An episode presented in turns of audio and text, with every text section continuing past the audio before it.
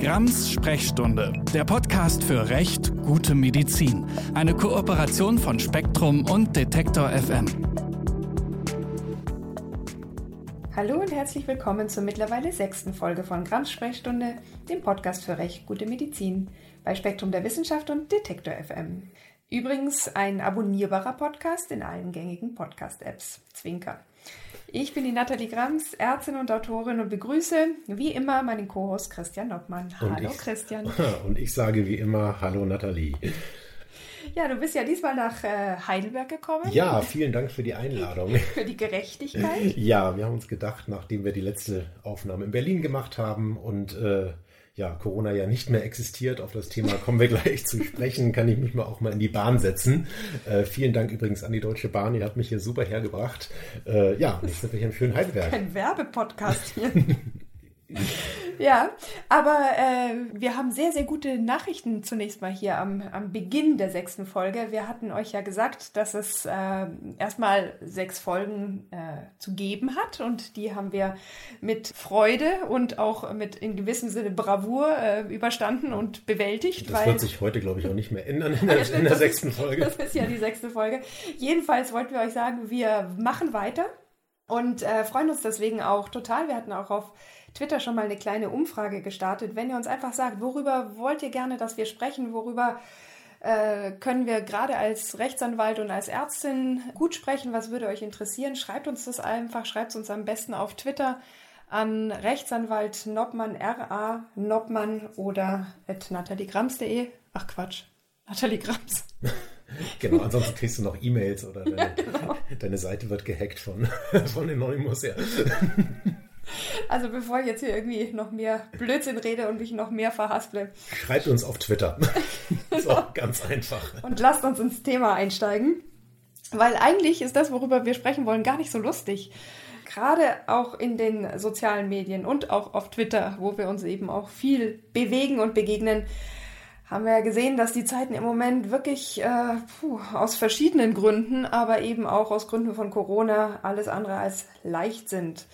Und das, was du gerade so im Scherz angesprochen hast, was manche ja so denken und auch sagen, Corona ist vorbei, hat es irgendwie auch nie gegeben, das ist ja leider überhaupt nicht so. Im Gegenteil, äh, befinden wir uns möglicherweise am Anfang einer zweiten, möglicherweise auch schwereren Welle, obwohl die erste ja eigentlich noch gar nicht äh, vorbei ist. Und äh, die letzten Tage haben, haben deutlich gezeigt, dass die Unsicherheit, wo wir gerade stehen, was da auf uns zukommt, deutlich zunimmt. Also da reicht ja ein Blick in äh, eine Gazette seiner oder ihrer Wahl oder eben in die sozialen Medien Diskussionen über den Sinn einer Corona-Warn-App, über das Unverständnis, warum in Teilen von Deutschland ähm, die Maßnahmen gelockert werden, in anderen Teilen bleiben sie aufrechterhalten, sind, sind alltäglich letztendlich. Ja, also gerade auch die äh, neuen Ausbrüche, die wir jetzt in Göttingen hatten, in Neukölln oder Gütersloh bei Tönnis, äh, werfen ja auch die Frage auf, sind das lauter Einzelfälle, sind das Hotspots oder geht da ja quasi eine generelle Gefahr von der zweiten Welle aus?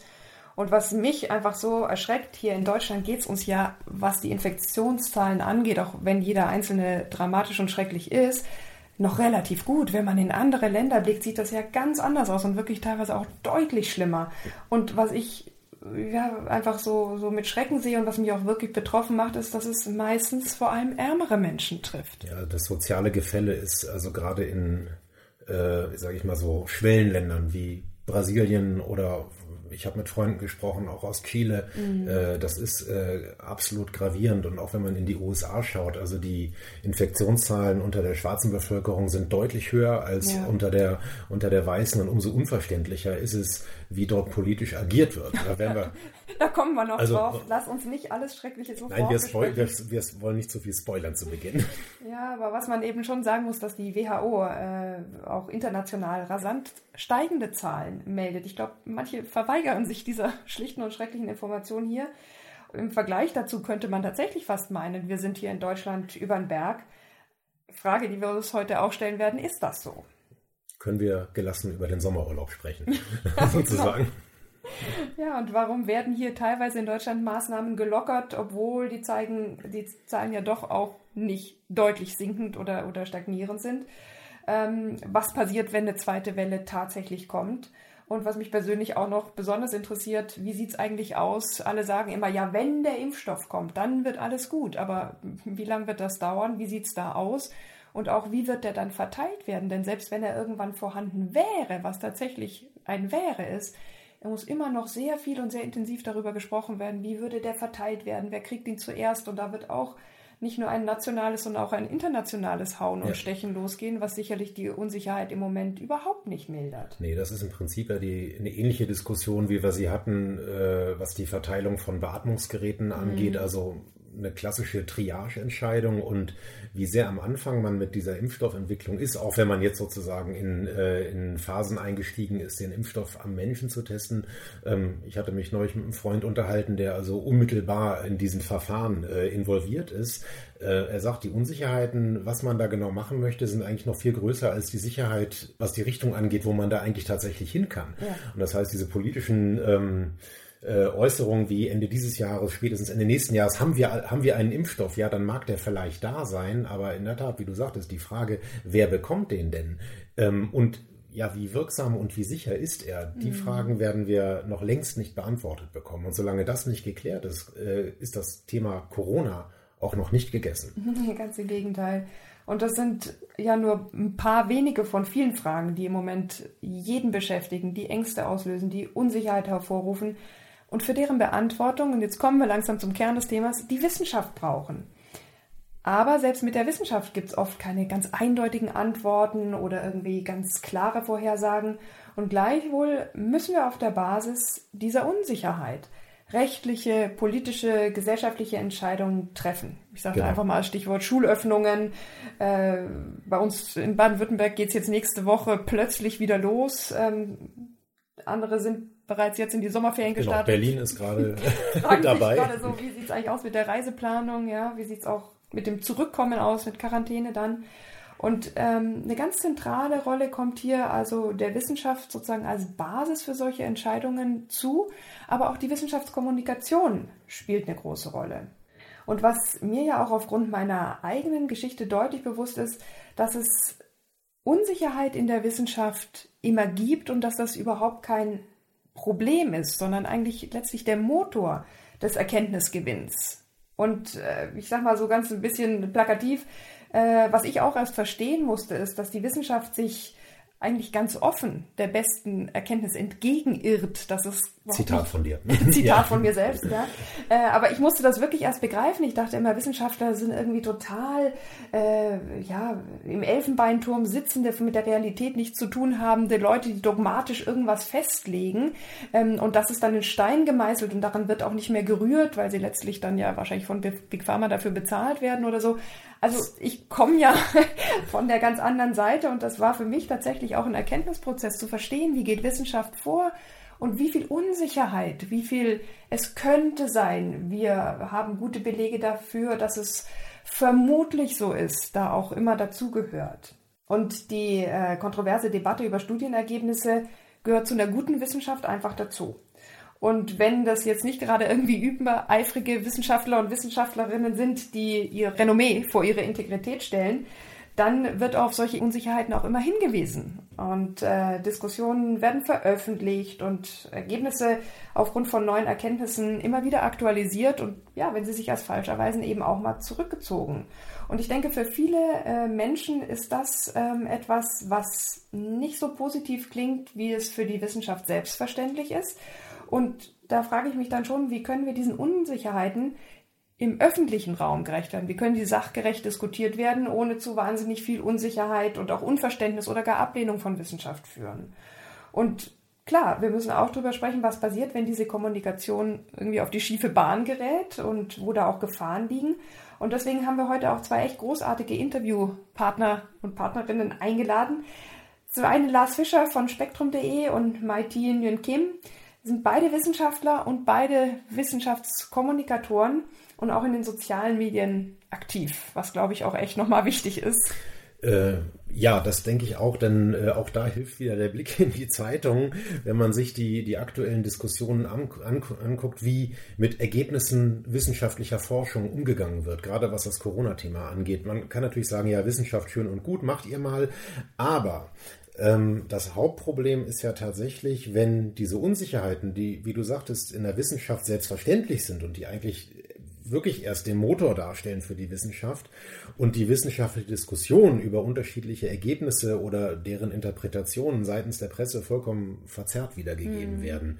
Und bestes Beispiel ist hier eine Zeitung mit vier großen Buchstaben und der äh, Umgang mit Studienergebnissen, die Christian Drosten, herzlich willkommen im Podcast mal wieder, wir reden ja fast jede Folge über ihn, äh, veröffentlicht hatte, eben zur Frage, wie infektiös Kinder sind. Und da wurde seitens der Bildzeitung, jetzt habe ich den Namen gesagt, äh, versucht, einen, einen Widerspruch zu inszenieren, der eigentlich überhaupt nicht da war. Zumindest, wenn man sich mit der äh, mit den Ergebnissen selbst befasst hat und auch mit der wissenschaftlichen Sprache vertraut ist, weil das ist ja auch ein, ein Problem.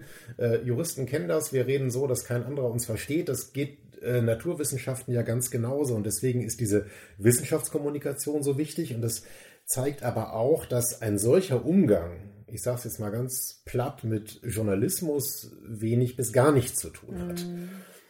Ja, also so, so schrecklich das Beispiel war, so zeigt es eben auch äh, sehr schön oder ich sag mal lieber sehr deutlich, wie Probleme entstehen, wenn die Wissenschaft versucht, ihre Ergebnisse in die nichtwissenschaftliche Außenwelt zu kommunizieren.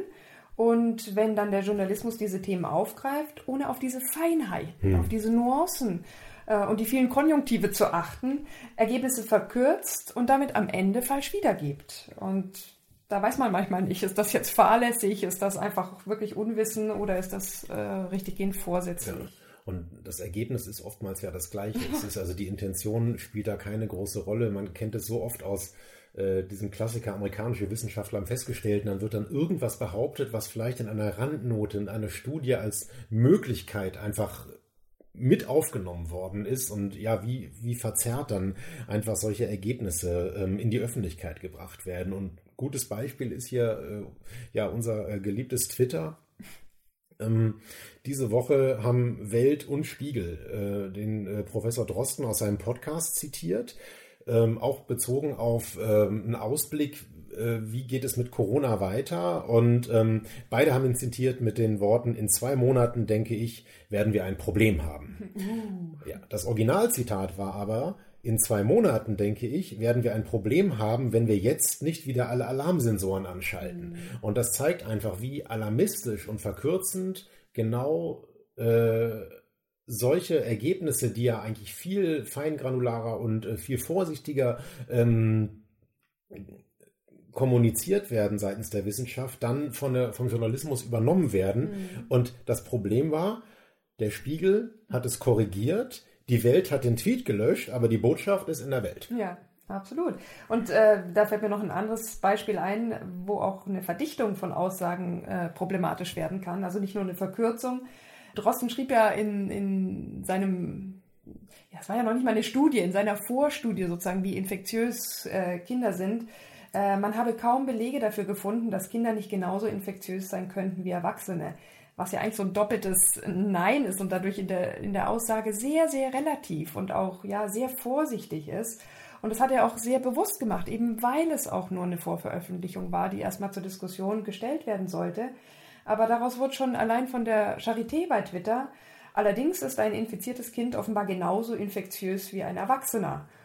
Und noch vor kurzem wurde dann im Grunde genommen draus, also Kinder sind so infektiös wie Erwachsene und wir müssen die Schulen dicht machen, weil sonst haben wir dort irgendwie riesige Infektionsketten. Das war die Rezeption in der ja. Politik darauf. Ja, ja in, erstmal in der, in der, in, in, ja, in vielen journalistischen Medien, mhm. dann natürlich auch oder zeitgleich in der Politik und dann letztlich ist da ganz schnell ja, wie so eine Handlungsempfehlung draus geworden und dann, ja, hat man plötzlich äh, nicht mal mehr was mit Wissenschaftskommunikation zu tun, sondern ganz weitreichende äh, Folgen, die uns alle gesellschaftlich politisch betreffen und in dem Fall natürlich auch unsere Kinder vor ganz schön große Aufgaben gestellt haben und alle zugehörigen Eltern.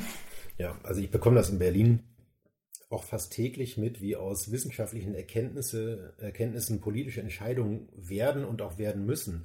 Und du hast gerade gesagt, naja, aus so einer verkürzten Darstellung wird eine Handlungsempfehlung äh, gezimmert. Ich gehe noch mal einen Schritt weiter.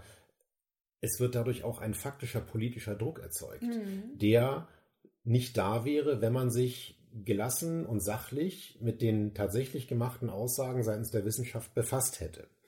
Und es zeigt einfach nur, dass eine Verkürzung und Verbiegung von wissenschaftlichen Aussagen zu einem echten großen Problem werden kann. Ja, es, es, es, ich glaube, es ähm, geschieht aus dem Wunsch heraus, Sicherheit zu schaffen, Sicherheit zu kommunizieren. Aber gerade dadurch äh, schafft man sehr, sehr viel größere Unsicherheiten, als das äh, eigentlich. Ja, oder eine falsche Sicherheit. Ja, oder eine falsche ja. Sicherheit, ja. Darüber sprechen wir auch noch genauer. Jetzt wollen wir erstmal sozusagen den Sprung von der Wissenschaft zur Wissenschaftskommunikation auch in den sozialen Medien betrachten. Und äh, dazu sprechen wir mit Lars Fischer. Der ist Redakteur bei spektrum.de und Spektrum die Woche und betreut die Blogplattform Silogs. Dazu betreibt er auch mit seinem Fischblog einen eigenen Wissenschaftsblog, auf dem er sich immer wieder und derzeit natürlich besonders mit dem Coronavirus beschäftigt hat und auch mit vielen Studien dazu. Er ist eigentlich Chemiker und damit sozusagen waschechter Naturwissenschaftler und wir wollen mal direkt ein paar Sachen von ihm wissen. Hallo Lars, vielen Dank, dass du heute bei uns dabei bist. Und äh, ja, ich folge dir ja schon lange Zeit auf Twitter und du hast mir auch wirklich äh, viel über Wissenschaftskommunikation beigebracht. Und du hast ja auch von Anfang an äh, mit zu Corona kommuniziert. Klar, als Wissenschaftler, aber eben auch als Wissenschaftsjournalist. Und dabei haben sich quasi in Echtzeit Erkenntnisse, die Datenlage und natürlich auch die Risikoeinschätzung immer wieder geändert. Und ja, du hast immer super aktuell berichtet und ich frage mich natürlich, wie gehst du damit um oder wie geht man als Wissenschaftskommunikator damit um? Ja, äh, also aus meiner Sicht ist das tatsächlich relativ leicht, zumindest für sich selbst in den Griff zu kriegen, indem man sich am Anfang oder grundsätzlich erstmal klar macht, wie groß ist denn die Unsicherheitsspanne überhaupt? Und dann quasi jede einzelne neue Information, jede einzelne Einschätzung dann im Kontext dieser, dieser Risikospanne, die man bis dahin wahrgenommen hat, dann einordnet. Also äh, natürlich kann sich auch die Risikospannweite noch weiter verschieben. Genau. Aber man hat natürlich, man hat natürlich viel leichter, wenn man von Anfang an darüber kommuniziert, wie hoch eigentlich diese Spannbreite ist und wo sie ungefähr liegt, dann, dann mal zu sagen, wenn sich was Grundsätzliches ändert, das Risiko hat sich so und so verändert, äh, als wenn man wirklich bei jeder, bei jeder neuen Meldung dann dieses oder jenes daherredet, das nimmt ja nachher keiner mehr ernst. Ja, ähm, also diese Fehler ähm, sind ja, glaube ich, ein ganz, ganz wesentlicher Part auch in der, oder die Fehlerkommunikation in der Wissenschaftskommunikation. Was passiert aber, wenn tatsächlich falsche Ergebnisse oder, ähm, ja, sage ich mal, Flüchtigkeiten mitkommuniziert werden? Wie, wie, wie geht man damit generell um in der Wissenschaftskommunikation? Wie gehst du damit um? Offensiv äh, lässt man es lieber unter den Tisch fallen oder geht man zur Zeitung mit den vier großen Buchstaben? Also Fehler in der Forschung sind ja Alltag. Und das wird jetzt in diesem Coronavirus-Kontext wird das natürlich ein bisschen deutlicher, weil die aktuellsten wissenschaftlichen Ergebnisse natürlich dann nochmal groß aufgezogen werden in den Medien und dann da auch große Schlussfolgerungen draus gezogen werden. Ähm, mein Standpunkt war immer, wie ich ja eben auch schon gesagt habe, äh, dass es diese, diese große Unsicherheit gibt, dass es eben auch Fehler in der wissenschaftlichen Forschung gibt, dass es eben auch, ja, dass manchmal falsche Fragestellungen behandelt werden, Fragestellungen nicht behandelt werden, wo man dann später denkt, naja, das, das hätte man in der Studie eigentlich machen müssen. Widersprüchliche Ergebnisse sind völlig normal. Also äh, ich persönlich kenne kaum ein aktuelles Forschungsgebiet, in dem es keine widersprüchlichen Ergebnisse gibt. Da muss man eben auch von Anfang an klar sagen, dass nicht jedes wissenschaftliche Ergebnis der Weisheit letzter Schuss ist und vor allem, dass man nicht auf irgendeinem Preprint jetzt losgehen kann und da, da unglaublich weitreichende Schlussfolgerungen ziehen kann. Diese Schlussfolgerungen sind ja das Problem und die sind oft nicht möglich. Vor der Schlussfolgerung sollte ja im besten Fall immer die Recherche liegen. Und ich glaube, von dir äh, stammt der Satz, wer beim Recherchieren nicht zweimal seine Meinung ändert, hat nicht richtig recherchiert. Das, glaube ich, verunsichert jetzt erstmal äh, viele Laien, äh, aber natürlich auch einige, äh, die sich erstmals so mit Wissenschaft und ihrem Vorgehen, auch mit dem Recherchevorgehen beschäftigen. Was hast du damit gemeint? Das war ja schon auch mit so einem Augenzwinkern geschrieben. Naja, das bezieht sich gar nicht auf die Situation in der Wissenschaft, sondern einfach über meinen eigenen Wissensstand. Völlig unabhängig davon, wie jetzt der Zustand in der Wissenschaft, wie jetzt der Zustand in der Forschungsarbeit ist, wenn man ein neues Thema recherchiert, über das man nur relativ oberflächlich Bescheid weiß, dann muss man eben sehr offen sein und tatsächlich auch darauf hin recherchieren, dass man diese, diese Punkte konfrontiert, die man bisher nicht verstanden hat, die bisher unsicher waren, wo man dann eben auch auf die Widersprüche in der Forschung stößt. Also das ist tatsächlich eher eine Aussage über den eigenen Wissensstand und gar nicht so sehr über, über Wissenschaftskommunikation. Ich denke, das gilt für jede andere Recherche in jedem anderen Gebiet auch. Welche Punkte gehen dir in der aktuellen Diskussion? Also, mein Corona haben wir jetzt, glaube ich, schon mehrfach erwähnt, ähm, aber also sowohl in der wissenschaftlichen Diskussion als auch in der, im, im Journalismus, aber auch in der politischen Diskussion aktuell zu sehr unter. Gibt es da irgendwelche Defizite aus deiner Sicht und ja, wie würdest du die, wie würdest du die genau benennen? Es gibt kein wirklich großes Thema, das komplett verloren geht. Man hat äh, ja, man hat so, so ein bisschen Inkonsistenzen zwischen den, zwischen den verschiedenen ja, Diskussionsarten und äh, Diskussionsthemen zwischen Wissenschaft, Medien, Politik, die einfach darauf zurückzuführen sind, ähm, dass diese Systeme sehr unterschiedlich funktionieren. Das scheint mir eher so der Aspekt zu sein. Zum Beispiel haben die meisten Fachleute aus der Wissenschaft ja einfach, einfach diese lange Perspektive von Anfang an gehabt, dass man gesagt hat, okay, man hat jetzt irgendwie diese weltweite Pandemie, das breitet sich aus. Wir wissen, das dauert jetzt mindestens bis Herbst 2021, wenn nicht länger. Also eine sehr lange Perspektive, auch dann in dem Sinne, naja, wir gucken jetzt bei der ersten Welle und dann sehen wir mal, wie sich das Virus verhält. Also diese, diese doch sehr, sehr lange Perspektive in der Wissenschaft tritt dann auf eine mediale Perspektive, die zumindest teilweise extrem atemlos ist. Also die, die tatsächlich jetzt sagen muss, oh Gott, wir haben das und das neu rausgefunden, das bedeutet das und das über das Coronavirus und das sind einfach sehr unterschiedliche Perspektiven. In, äh, in der Presse ist dann natürlich eher die Frage, naja, was ist denn jetzt in den nächsten zwei Wochen, als was, in den, was ist in den nächsten zwei Jahren. Und in der Politik hat man dann eben noch die Fragestellung, äh, man redet nicht nur über das Coronavirus, sondern man redet auch über soziale Folgen. Man redet ganz massiv über finanzielle Folgen, Aushandlungsprozesse, äh, im Föderalismus, dann auch ja, dann letztendlich eben da auch die Frage, welche, welcher Wissensstand ist eigentlich wichtig und in welcher Weise. Also diese, diese sehr unterschiedlichen Ansätze zwischen den verschiedenen Systemen, das ist, glaube ich, das, wo, wo tatsächlich die, die größte Spannung und auch die größten, der größte Reibungsverlust entsteht. Also es ist ja tatsächlich auch im Moment so, wenn, wenn äh, ja, Informationen, wissenschaftliche Daten genau deswegen im gewissen Sinne auch Macht, also Entscheidungsmacht bedeuten, was bedeutet das dann für die Wissenschaftskommunikation? Die hat ja eine ganz zentrale Rolle dann da. Wie schätzt du das ein?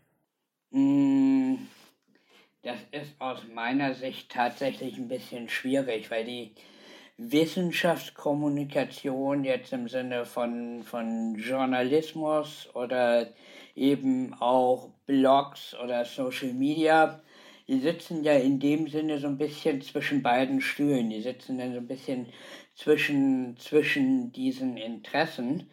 Und äh, es ist ja gerade bei Corona eben auch so, dass die, äh, dass die Daten ja da sind. Das heißt, der reine Zugang zu Daten ist gar nicht mehr der Machtfaktor, sondern letztendlich die Frage der Interpretation. Wir sehen ja jetzt in der Corona-Krise, dass da ganz, ganz viel auch über die Deutungshoheit gestritten wird, ja. äh, gar nicht so sehr über die Ergebnisse. Und da ist man natürlich in der Wissenschaftskommunikation immer so ein bisschen in der Gefahr, instrumentalisiert zu werden gerade wenn man Unsicherheit darstellt oder auch irrelevant zu werden, wenn man, wenn man Unsicherheit darstellt. Aber dann kommen ganz viele Leute mit ihren gewisslich wahren Interpretationen der Situation und ja, das sind natürlich dann auch die, die die öffentliche Debatte dominieren, die dann auch wieder die Medien dominieren und die tatsächliche Wissenschaftskommunikation wird dann eher von der politischen Kommunikation untergebuttert. Das ist, das ist, glaube ich, das Problem. Ja, das sehen wir auch und das werden wir auch noch weiter besprechen. Wir danken dir erstmal, dass du heute bei uns warst. Vielen Dank und alles Gute, bleib gesund. Danke auch von mir. Ja, danke von mir. Tschüss, viel Spaß noch. Tschüss. Ja, das war äh, sehr interessant, was Lars da gesagt hat. Wenn ihr noch mehr zu Lars Fischer äh, hören wollt als Wissenschaftler, als Wissenschaftskommunikator, wir haben euch seinen Blog und Artikel, die er auch geschrieben hat für spektrum.de, nochmal in die Shownotes gepackt. Also lohnt sich echt und lohnt sich auch wirklich Fischblog auf Twitter zu folgen. Absolut. Ja, ich finde, er hat es gut auf den Punkt gebracht, was uns ja auch in der Vorbereitung aufgefallen ist. Wir haben es da wirklich mit ganz unterschiedlichen Systemen letztlich zu tun, die eigentlich ja wahrscheinlich auch alle im besten Wissen und in der besten Intention versuchen, gerade irgendwie hier für Sicherheit zu sorgen. Das ist die Wissenschaft, das ist die Wissenschaftskommunikation, es ist der Journalismus, es ist die Politik, es sind natürlich gesellschaftliche Debatten, es sind die Expertinnen und Experten. Und äh, ja, das ist natürlich irgendwo verständlich, dass da manchmal auch Reibungen entstehen, dass da auch Reibungsverluste entstehen. Und ähm, das Problem, gerade aber bei der Politik, bleibt ja eben dann auch meistens hängen, dass Entscheidungen getroffen werden müssen, obwohl die Grundlage sehr unsicher ist. Und da wäre meine Frage an dich, da du ja das politische Geschehen in Berlin auch näher mitbekommst, was sind da die Maßstäbe, auf denen dann oft entschieden wird oder entschieden werden muss? Das ist eine der Kernfragen. Also Lars hat ja gerade darauf hingewiesen, eben diese unterschiedlichen äh, Sichtweisen, wie man, also erstmal, wie Ergebnisse interpretiert werden und was die, was die Folgerungen sind und was auch die Zielsetzung der jeweiligen Arbeit ist. Und äh, Politik muss eigentlich immer Lebenswirklichkeit gestalten, und politische Entscheidungen auf Basis von wissenschaftlichen Erkenntnissen, die sich ja auch jederzeit ändern können. Das haben wir ja gerade sehr schön gehört. In, innerhalb eines Gewissensänderungsspektrums. Das fand ich schon nochmal ja. sehr interessant von Lars. Es kann ja jetzt morgen auch nicht die Welt neu erfunden werden. Also das finde ich eigentlich irgendwie auch beruhigend. Nein, so, so ne? disruptive äh, Entwicklungen äh, sind äh, wahrscheinlich eher ausgeschlossen, aber es kann ja eben doch zu einer gravierenden Risikoeinschätzungsveränderung mhm. Äh, führen. Und diese politischen Entscheidungen, wenn sie auf wissenschaftliche Erkenntnisse gestützt sind und auch gestützt sein müssen, sind eigentlich immer Abwägungsentscheidungen. Mhm. Ähm, denn also mal abgesehen von ganz wenigen Naturwissenschaften, wo es so einfach feste Konstanten gibt, die Unsicherheit schwingt, schwingt, immer mit.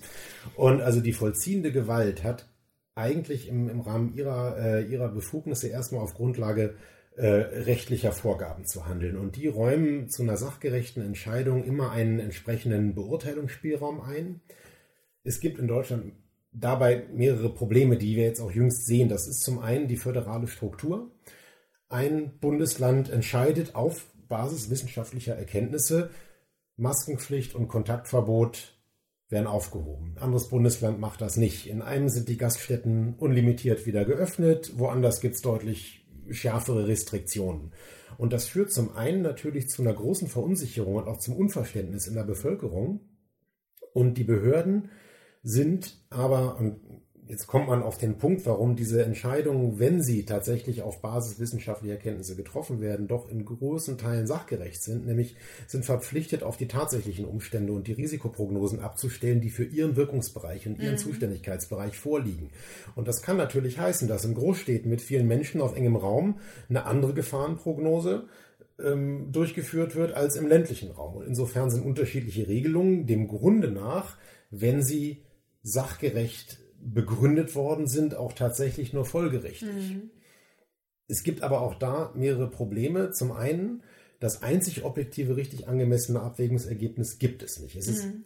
Also wir haben eine Entscheidung. Es gibt nicht richtig auf, und falsch. Genau, es gibt eine Entscheidung, die auf unsicheren Grundlagen getroffen wird und die dann als solches auch immer noch unsicher ist, weil sie eben nicht absolut richtig oder falsch ist. Mhm. Denn sie sind einfach von so zahlreichen Unbekannten gekennzeichnet und müssen, um auch äh, rechtssicher zu sein, in der Dauer der Zeit auch die stetig fortschreitenden wissenschaftlichen Erkenntnislagen zugrunde legen. Mhm. Und ja, Folgen von bereits erfolgten Lockerungen, wie wir sie jetzt sehen, werden wir auch erst mit Zeitverzögerung sehen können. Das heißt, jetzt die Schulen aufzumachen, kein Mensch weiß genau, was das in vier, fünf Wochen heißt. Das ja. ist eigentlich immer nur eine Risikoabwägung, die eine sehr fundierte Verhältnismäßigkeitsabwägung zugrunde haben muss. Und ja, ähm, immer so schöne Worte, das muss ich hier gerade nochmal sagen. Ich habe das lange studiert und nervt damit seit vielen Jahren meine Umwelt. Äh, aber ich versuche ich versuche es möglichst praxistauglich äh, zu formulieren. Also wenn ich an einer Stelle lockere, können deswegen Beschränkungen an anderer Stelle auch die Folge sein und umgekehrt. Und mhm. dazu tritt eben auch, dass Verordnungsgeber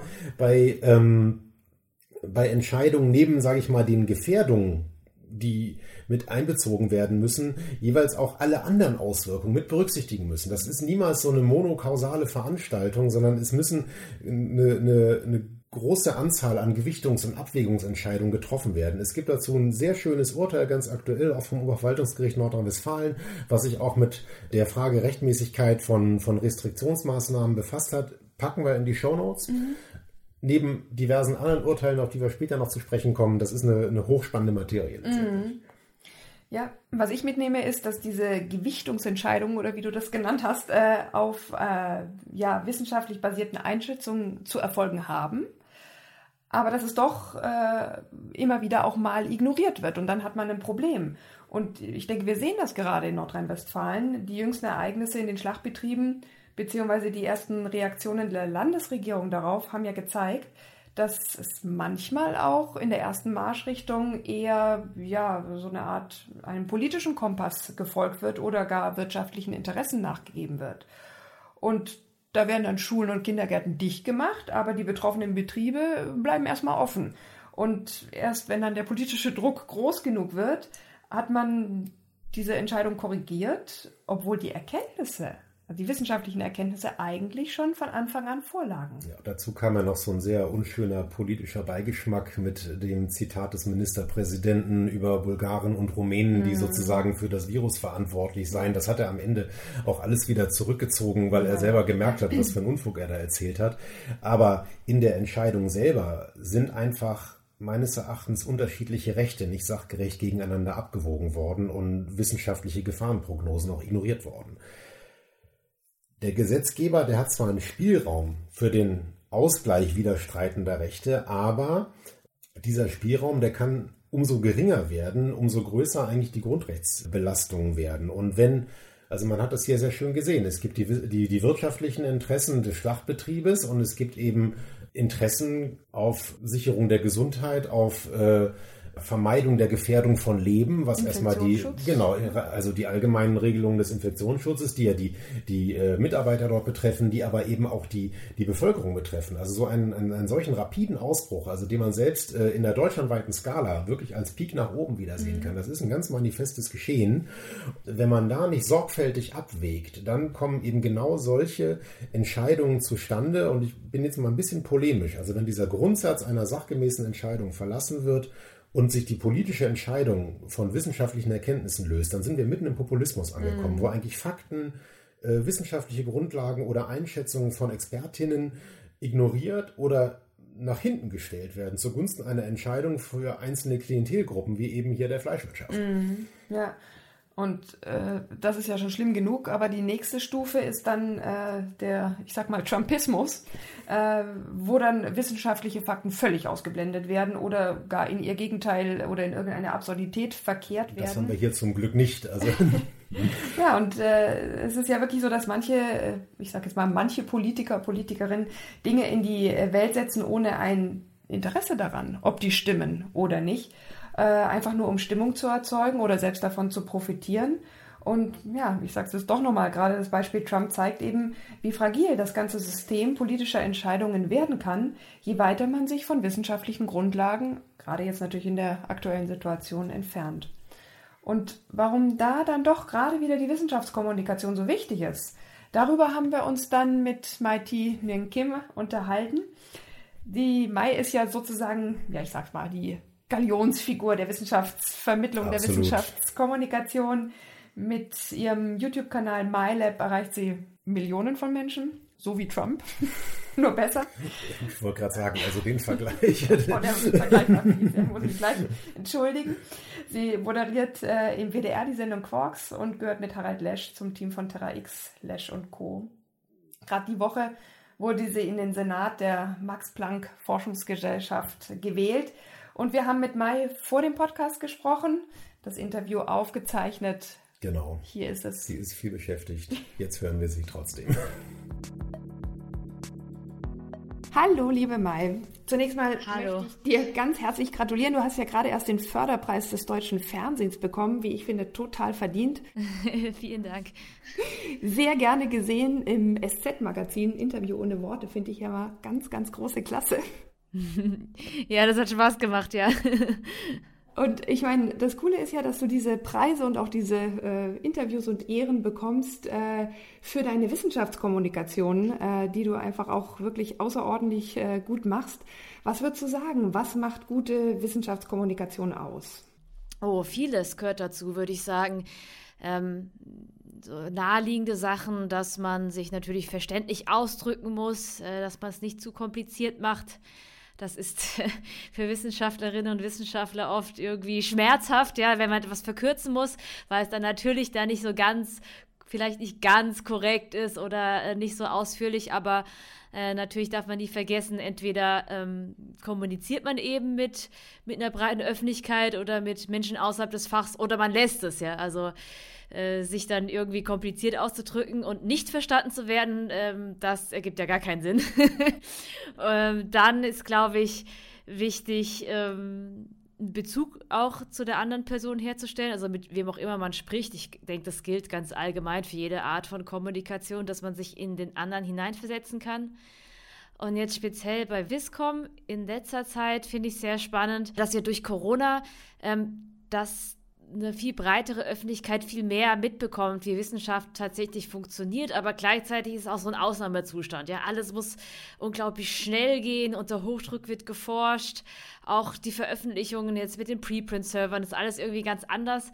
Ähm, und äh, da entsteht, glaube ich, äh, nicht nur viel Aufmerksamkeit, sondern auch viel Verunsicherung. Und da muss man, glaube ich, sich umso mehr ähm, Mühe geben, das sehr klar, transparent und auch differenziert äh, zu kommunizieren. Ja, also für uns gilt ja irgendwie so der Professor Drosten so als gutes Paradebeispiel, aber da gibt es eben auch äh, immer wieder kritische Stimmen oder Zweifel. Ich habe die Tage auf Twitter gelesen, jemand schrieb, Ihr könnt sagen, was ihr wollt, aber ich mag den Drosten nicht. Durch diese Unart jeden Tag regelrecht Panik zu verbreiten. Ich erwarte einfach mehr von einem Wissenschaftler, zum Beispiel, dass er den Mund hält, bis er weiß, äh, was ist und nicht umgekehrt.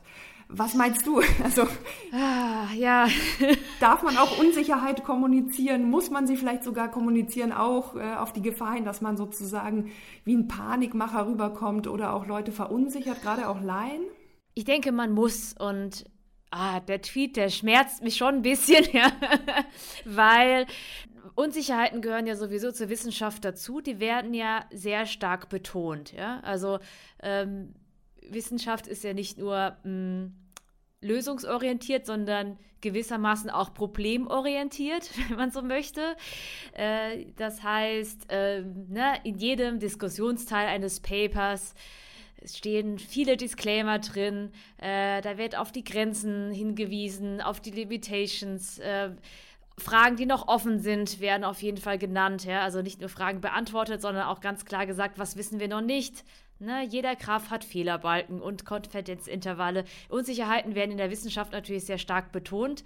Ähm, und für uns scheint das, oder für, für Wissenschaftlerinnen und Wissenschaftler ist das eben normal. Und ich glaube, was ein Laienverständnis ist von Wissenschaft, ist so etwas wie die Wahrheit, also etwas sowas Unfehlbares, fast schon vielleicht Dogmatisches, ja, äh, dass man sagt, mit der Wissenschaft weiß man was ganz klar. Ähm, und deswegen kann es sicherlich auch sein, dass ähm, ja, Christian Drosten, der eben die Unsicherheiten auch sehr deutlich und sehr schön kommuniziert, äh, da äh, auch auf Verwirrung stößt ja, oder Verwirrung auslöst. Wäre aber eher so ein Argument zu sagen, er soll weitermachen und äh, auch auf die Gefahr hin sozusagen manchmal diese Verunsicherung auszulösen. Ja, ich denke, wir alle sollten, glaube ich, mehr Unsicherheiten äh, kommunizieren, weil das eben Teil der Wissenschaft ist und ähm, gleichzeitig den Menschen klar machen, dass, äh, dass ja das Tolle an Wissenschaft ist, ja, dass es keine Schwäche ist, sondern eine Stärke. Denn natürlich muss man auch sagen, in allen anderen Bereichen unseres Lebens, wo wir eben keinen wissenschaftlichen Methoden folgen, ja, da ist äh, da sind die Unsicherheiten ja mindestens genauso groß, wenn nicht sogar größer. Die werden halt nur nicht so klar benannt.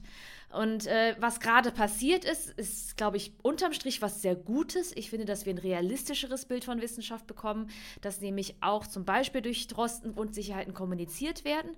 Aber die Leute müssen sich ein bisschen dran gewöhnen und die müssen eben verstehen, nur weil äh, die in der Wissenschaft betont werden, heißt es nicht, dass äh, die Unsicherheiten dort größer sind als anderswo. Ja? Und natürlich ist es ganz fatal zu sagen, bitte, bitte Mund halten, bis man es genau weiß, weil alle anderen halten ja auch nicht den Mund. Ja? Alle anderen dürfen am Diskurs teilnehmen nehmen und ihn formen. Und warum sollten denn jetzt ausgerechnet, sollte jetzt die Wissenschaft da still sein, ähm, die da besonders rational, besonders vorsichtig, besonders methodisch vorgeht? Ist ja klar. Zumal man dann irgendwann auch sagen müsste, gut, bis man es ganz sicher weiß, kann da niemand was sagen. Genau, also wenn wir, genau, wenn wir denselben Anspruch für alle äh, erheben würden, dann müssten wir alle schweigen, ja. Diesen äh, Punkt der fehlenden absoluten Wahrheiten, den würde ich gern aufgreifen, denn ähm, du hast ja schon rausgearbeitet, dass also in den Aussagen von wissenschaftlichen Erkenntnissen eigentlich immer die äh, damit mitschwingende Unsicherheit einfach auch mitkommuniziert werden muss. Wir haben in dieser Corona-Situation ja noch die, die, die ganz spannende Situation, die ist eigentlich, denke ich, auch im Bereich der Wissenschaft selbstverständlich, aber dass wir jetzt auch, sage ich mal, so drei Protagonisten hatten, neben dem Drosten auch noch Kekulé und Streeck, die zu denselben Fragen auch sehr unterschiedliche Ansichten vertreten und auch kommuniziert haben und damit auch über die, äh, ja, über die journalistische Tätigkeit von ganz vielen auch in die Öffentlichkeit noch viel mehr gekommen sind. Wie hast du denn diesen, na, ich nenne es mal Showdown ähm, insbesondere auch versus der Bildzeitung erlebt, weil die hat das Ganze ja nochmal sehr äh, pointiert auf einen bestimmten Punkt gebracht. Und welches Problem der Wissenschaftskommunikation zeigt sich denn hier aus deiner Sicht und wie lässt sich das gegebenenfalls auch wieder einfangen? Ich, ich habe das alles bei allem Frust auch irgendwie mit einer gewissen Spannung beobachtet, weil ich, ich habe so das Gefühl, man müsste jetzt nach Corona sämtliche Seminare für Wissenschaftskommunikation neu schreiben. Ja? Ich, vor einem Jahr habe ich keine Gelegenheit ausgelassen, mich öffentlich darüber zu beschweren, warum denn zum Beispiel in den Polit-Talkshows nicht viel öfter Fachleute sitzen, ja? weil sehr viele der äh, gesellschaftlich relevanten Themen natürlich wissenschaftliche Basis haben. Und jetzt passiert ja genau das. Es gibt ja jetzt äh, keine Talkshow, wo nicht irgendwie die Virologie, die Epidemiologie und oder dann wenigstens noch irgendwie der Wissenschaftsjournalismus vertreten ist. Und ich, ich, ich merke das natürlich auch selbst als Wissenschaftsjournalistin, dass ich viel stärker angefragt werde oder auch vor einem Jahr habe ich dann noch gesagt, ach schön, dass ich auch mal angefragt werde und jetzt kann ich die meisten Anfragen gar nicht annehmen. Ähm, und jetzt äh, ist das quasi, äh, ist diese Aufmerksamkeit für die Wissenschaft, die ich mir immer so gewünscht habe, die ist jetzt da. Und natürlich muss ich jetzt einsehen, ja, jetzt kommen ganz andere Probleme. wenn es dann so krass ist, wenn man dann so stark in der Öffentlichkeit steht, wie Drosten, aber auch Streeck, äh, da, da bräuchte man natürlich so ein richtiges Medientraining. Ja, das ist, ähm, ist natürlich sehr etwas, was, ähm, ja, wofür man als Wissenschaftler ja nicht unbedingt gemacht ist. Und wenn man ganz zynisch ist, könnte man ja sagen, so ein Wissenschaftler hat ja in der Polit-Talkshow, kann ja da gar nicht gewinnen. Ja, das Beste, was dir passieren kann, ist, dass dich dass man dich nicht missversteht, ja. Und, aber das Risiko dafür ist groß oder dass es in den Tagen danach medial irgendwie aufgebauscht wird. Ja, das ist auch nicht ohne, das muss ich schon sagen. Ja, ich glaube, das ist einfach so ein Zusatzproblem, dass dann zum Wissenschaftskommunizieren auch noch der Journalismus kommt, der dann auch noch so gerne so Einzelaussagen rausnimmt und die natürlich gerne dann auch noch so ein bisschen Clickbait-mäßig in, ja. in große soziale Medien-Communities schmeißt. Äh, das ist ja hier auch mehrfach geschehen und ähm, vereinfacht die ganze Sache natürlich nicht. Mhm. Wenn man das ähm, Format Polit-Talk-Shows nimmt, ähm, das Wort Politik steckt schon drin. Am Ende ist es ja äh, die Politik, also die Entscheiderebene, die maßgeblich dafür verantwortlich ist, wie mit dieser Krise einfach umgegangen wird und auch dafür verantwortlich ist. Und das man muss gar nicht weit gucken, äh, Twitter auf, äh, man sieht Trump, Twitter wieder zu, äh, ähm, zeigt ja eigentlich auch ein großes Dilemma, dass äh, gerade wenn es um populistische Aussagen geht, und da ist Trump, glaube ich, das allerbeste Beispiel.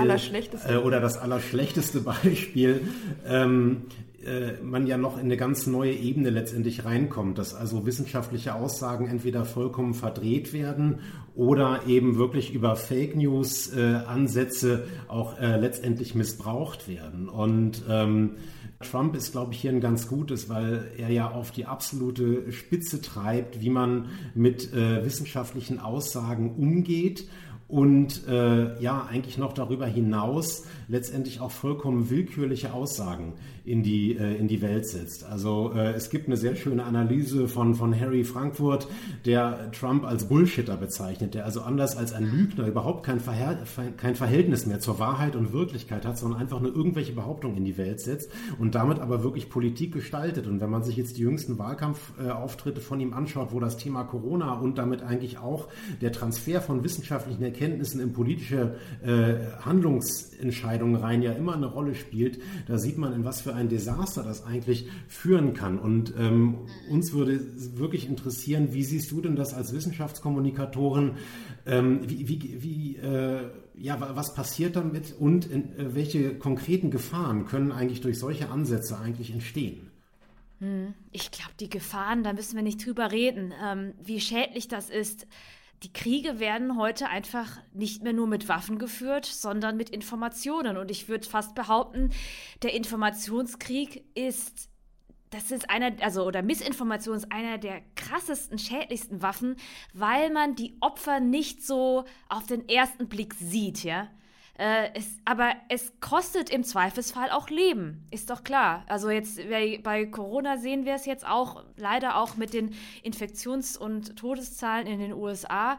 Aber klar, also eine falsche Aufklärung, Missinformation ne, oder kostet Existenzen, ähm, schafft Armut und so weiter, schafft äh, soziale Ungerechtigkeit, äh, kann eine Gesellschaft spalten und so weiter.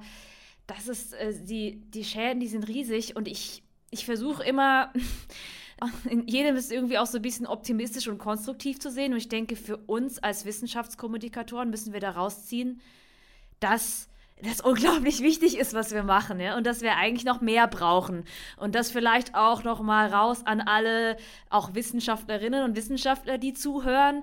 Äh, wir brauchen euch auch, ja, also wir brauchen einfach nur mehr. Ähm, in diesem Informationskrieg, äh, das Einzige, was, was dagegen hält, ist natürlich verlässliche und gute Information, die aber auch in der Öffentlichkeit stattfindet, auch in der Öffentlichkeit vertreten wird.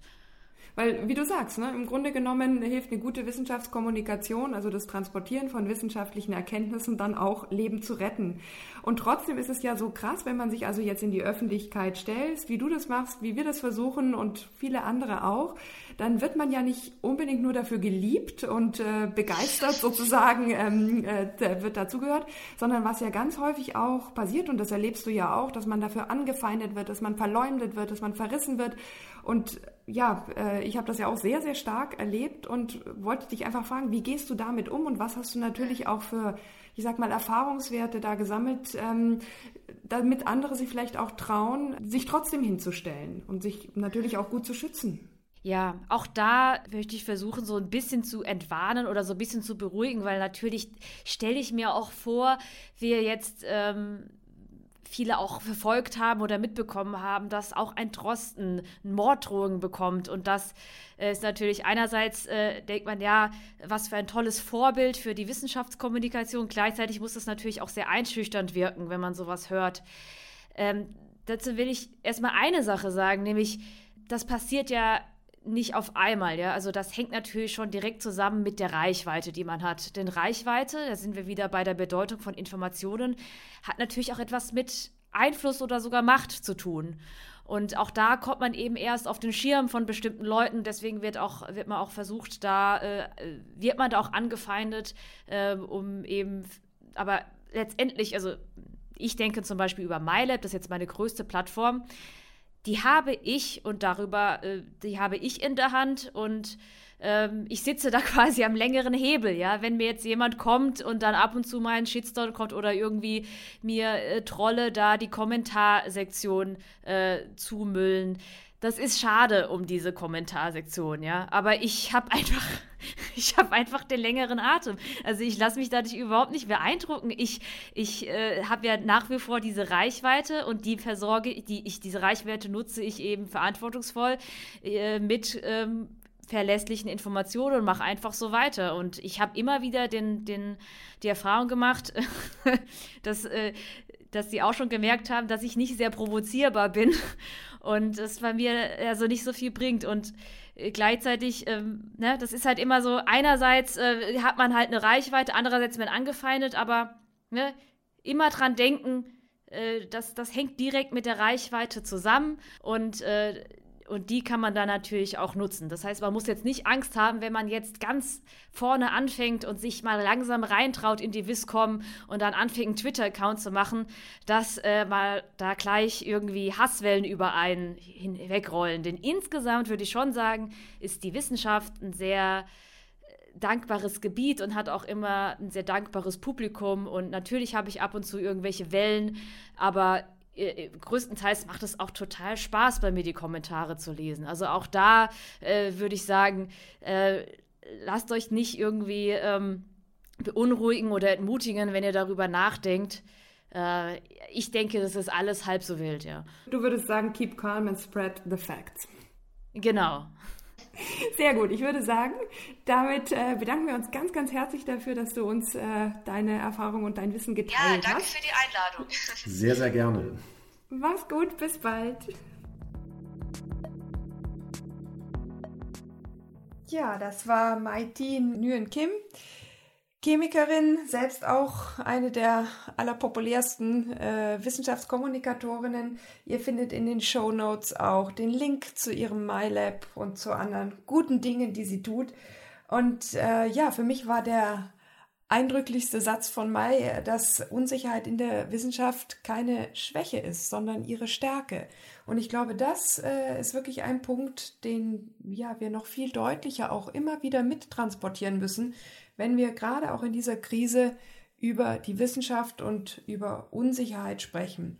Und was ich natürlich sehr krass fand, war, dass sie sagte, Kriege werden heute mit Informationen geführt und nicht mehr nur mit Waffen und äh, dass Missinformation eine der stärksten Waffen ist, aber eben eine sehr schreckliche und, auch. Und dass die Opfer nicht sofort sichtbar sind, mhm. ähm, was eigentlich durch die, durch die Latenz das Ganze nur noch, äh, nur noch übler macht letztendlich. Und äh, ihr Appell äh, in die Wissenschaft rein, wir brauchen mehr gute Wissenschaftskommunikation, wir brauchen verlässliche Aussagen gegen wüste Behauptungen. Das ist, glaube ich, tatsächlich so ein bisschen das Gebot der Stunde, denke ich. Und zwar auch losgelöst von Corona. Wir haben das in ganz vielen anderen Bereichen auch, ähm, dass allein nur das trägt. Macht mhm. aber auch ein bisschen Hoffnung, äh, sie als so super engagierte Person da äh, in der Öffentlichkeit stehen zu haben. Ich glaube, sie ist auch wirklich ein Vorbild für ganz viele, wo sich einfach auch viele nur ein gutes Beispiel dran nehmen können. Ja, und was mich aber manchmal so stört, es gibt ja tatsächlich Expertinnen und Experten in der, in der Öffentlichkeit, die jetzt auch Rede und Antwort stehen.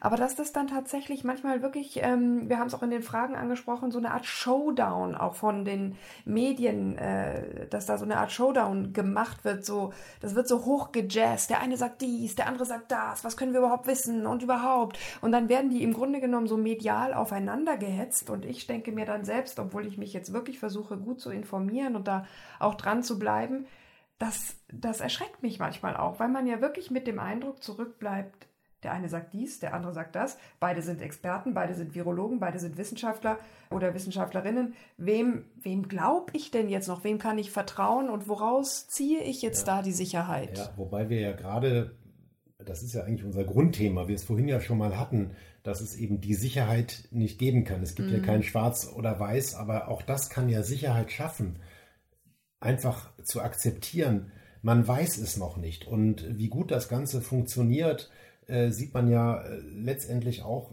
da komme ich jetzt wieder als Jurist, mhm. ähm, auch, in der, auch in der Rechtsprechung und in der gerichtlichen Überprüfung dieser ganzen Entscheidungen, die auf unsicheren wissenschaftlichen Grundlagen getroffen worden sind und auch getroffen werden müssen. Mhm. Letztendlich. Und ähm, das halte ich für ein sehr positives Signal. Ich habe mir mal den Spaß gemacht, mal in der Juris-Datenbank, das ist eine, eigentlich so die größte verfügbare äh, Rechtsdatenbank im das Internet. PubMed das ist sozusagen Juristen. das PubMed der Juristen. Wir haben da genauso viel Spaß wie ihr. Ähm, und ich habe einfach mal ja so äh, Mesh-Strings definiert. Äh, das ist im Prinzip ganz einfach. Man sucht einfach Rechtsprechung mit dem Stichwort Covid. Äh, da kommt man auf über 500 Gerichtsentscheidungen, also Beschlüsse und Urteile innerhalb der letzten Monate, die sich eigentlich ausschließlich mit der Frage befasst haben, sind die Maßnahmen, die ergriffen worden sind, rechtmäßig. Und die beiden letzten, also ich mache jetzt hier keine 500 äh, äh, Gerichtsentscheidungsbesprechungen, ähm, das würde, glaube ich, niemand überleben, aber ich habe mal zwei mitgebracht, die mhm. auch sehr aktuell sind, beide vom 19.06., beide vom Bayerischen Verwaltungsgerichtshof. Und die zeigen eben sehr, sehr schön, wie differenziert man die Maßnahmen auf Grundlage wissenschaftlicher Erkenntnisse auch seitens der Gerichtsbarkeit bewertet. In dem einen Verfahren ging es um die Frage, ob die Pflicht zum Tragen eines Mund-Nasenschutzes auf ich möchte an der Stelle nochmal ja. darauf hinweisen, dass es Mund-Nasenschutz heißt und dass man ihn bitte auch über Mund und Nase und nicht am Kinn oder unter der Achselhöhle tragen sollte. Das geht insbesondere an meine männlichen Geschlechtsgenossen. Äh, ich komme nochmal zurück auf die Bahnfahrt von Berlin nach Heidelberg. Man hat wirklich den Eindruck, Corona sei nicht mehr da oder äh, man müsste nur sein Kind schützen es ist, oder man muss die Maske nur oder den Mund-Nasenschutz nur aufsetzen, wenn die Schaffnerin oder der Schaffner in der Nähe ist. Nein, liebe Leute, lasst ihn bitte die ganze Zeit auf. Mhm. So, Gericht hat sich damit befasst, ist in Bayern auf Grundlage der landesrechtlichen Verordnung ähm, die Pflicht zum Tragen eines Mund-Nasenschutzes rechtmäßig. Und der Antragsteller, ein bayerischer Staatsbürger, äh, wie es in den Urteilsgründen schön ausgeführt ist, äh, hat argumentiert, es gebe keinen wissenschaftlichen Beleg für die Wirksamkeit, seine Freiheit sei eingeschränkt und die Masken würden dazu führen, dass andere Hygienemaßnahmen Maßnahmen nicht mehr ernst genug genommen würden. Und das Gericht hat super schön rausgearbeitet, auf welchen wissenschaftlichen Erkenntnissen eine Maskenpflicht abgestützt werden kann und hat aber insbesondere auf das Robert-Koch-Institut verwiesen und aktuelle medizinische Studien herangezogen. Das heißt, man sieht genau, wie dieser Transfer von der Wissenschaft in einen politischen Prozess, in eine politische Entscheidung und eine gerichtliche Überprüfung tatsächlich funktioniert. In der zweiten Entscheidung sieht man das auch sehr schön, die ist vom selben Tag. Da hat das Gericht die Sperrstunde in bayerischen Gaststätten gekippt. Ähm, zur Freude äh, aller Gaststätten- und Biergartenbesucher in Bayern. Da mache ich es kurz, ich zitiere das einfach mal.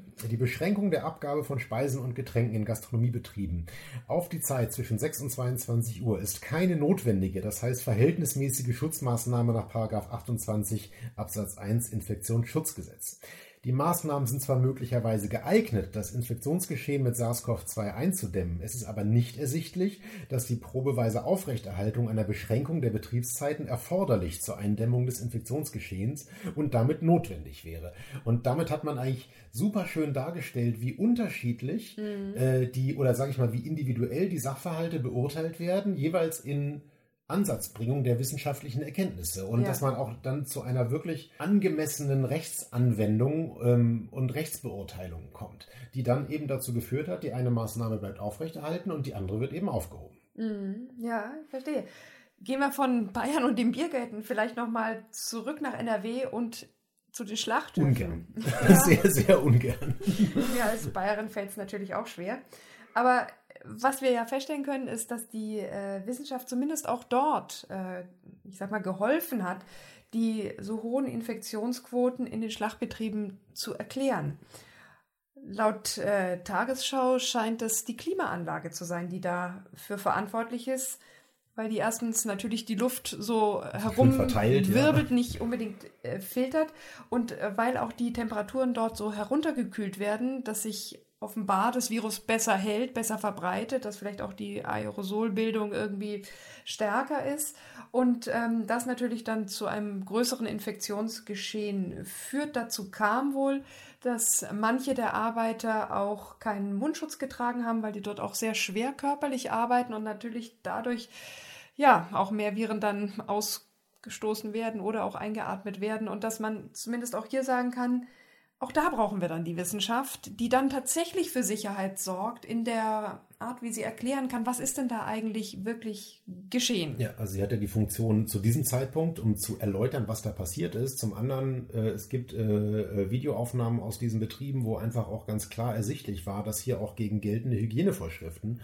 und Abstandsregeln verstoßen wurde. Und ähm, wir es hier tatsächlich äh, ja mit einem mutmaßlich, nach dem, was wir jetzt wissen, ich als mhm. Jurist formuliere das sehr vorsichtig, tatsächlich mit massiven Rechtsverstößen äh, zu tun haben könnten, die dann entsprechend auch geahndet werden. Das hilft jetzt den ganzen Infizierten nichts und den Leuten, die äh, in der Quarantäne sind, zeigt aber auch auf, wie wichtig es ist, diese Hygienevorgaben tatsächlich einzuhalten. Mhm. Ja, auf jeden Fall. Und äh, für mich bestätigt das tatsächlich nochmal, dass auch, obwohl die Wissenschaft uns keine Beweise und Gewissheiten und ganz klare Vorgaben liefern kann, sie doch dazu beiträgt, mit ihrer besonderen Art der ähm, Wissensschaffung und auch Wissensvermittlung solche Katastrophen zu verhindern und in der Pandemiesituation trotz aller Unsicherheit auch immer wieder für Sicherheit zu sorgen. Zumindest eine Verlässlichkeit auch in den Aussagen. Ja, ja, ja. ja. ja oder was, was Mai auch sagte, es ist immerhin die rationalste Stimme von allen, selbst wenn sich da mal Experten, Expertinnen widersprechen oder auch irgendwie neue Erkenntnisse dazukommen, andere überholt werden. Es ist immerhin eine rationale, faktenbasierte Stimme in diesem ganzen, man muss es ja teilweise schon auch sagen, Geschrei. Ja, macht dir das Hoffnung? Mir macht es Hoffnung. ja, jetzt habe ich mich mühsam aus der Esoterik zur Wissenschaft hinbewegt. Jetzt verspreche ich mir davon auch einiges. Aber nein, ich möchte nicht scherzen. Gerade auch im Hinblick auf eine zweite Welle, ähm, von der wir ja nicht wissen, ob sie uns bevorsteht, ob wir schon am Anfang sind, ob wir vielleicht noch nicht mal die erste Welle verlassen haben, macht mir das Hoffnung, dass wir da ähm, doch auch ja einen Partner in diesem System haben, auf den wir uns stützen können. Und ich hoffe natürlich nicht, dass es dann, gerade wenn vielleicht auch die Infektionszahlen dramatischer werden, auch hier bei uns in Deutschland, dass es zu einem Informationskrieg kommt, wie Mai das zu einer Ausweitung der gesagt hat. Ja, und auch zu einer Verschärfung. Ja, ich denke genau, auch, äh, stell dir vor, es gibt einen Impfstoff hier, ja, und äh, die einen haben ihn zuerst und die anderen wollen ihn auch haben. Da ist es ja dann vielleicht nicht mehr nur ein Informationskrieg, sondern geht es wirklich um, äh, um. Da sind wir an ganz faktischen ja, Entscheidungen über Leben und Tod. Verteilungskämpfen, ja. ja, genau. Und ähm, ja, das wäre zumindest mein Schlusssatz für heute. Ich mal sagen, schönes Schlusswort, das kann ich nicht besser machen. Ja, wir äh, hoffen, dass wir das Thema für euch, äh, was ja wieder ziemlich komplex war, ziemlich viele Aspekte ähm, beinhaltet und abgedeckt hat, zusammengefasst haben, so dass ihr ein bisschen Sicherheit mitnehmen konntet oder zumindest besser mit der Unsicherheit leben könnt. Ihr findet uns wie immer auf allen gängigen Podcast-Apps. Abonniert uns gerne, teilt gerne unseren Podcast. Wir freuen uns einfach, wenn wir noch mehr Menschen erreichen können macht uns wirklich große Freude und wenn ihr irgendwas blöd findet oder irgendeine Anregung habt oder eine Kritik, wir haben auch viel konstruktive, gute Kritik bekommen, hoffen auch, dass wir heute schon ein bisschen was davon umsetzen konnten, dann schreibt uns das einfach, wie gesagt, am besten auf Twitter. In diesem Sinne bleibt auch mir nur zu sagen, bleibt gesund, uns gewogen, abonniert uns, ähm, empfehlt uns weiter, äh, schreibt uns und ja, bis zur nächsten Folge von Gram Sprechstunde, der Podcast für Recht. Gute Medizin. Grams Sprechstunde, der Podcast für Recht, gute Medizin. Eine Kooperation von Spektrum und Detektor FM.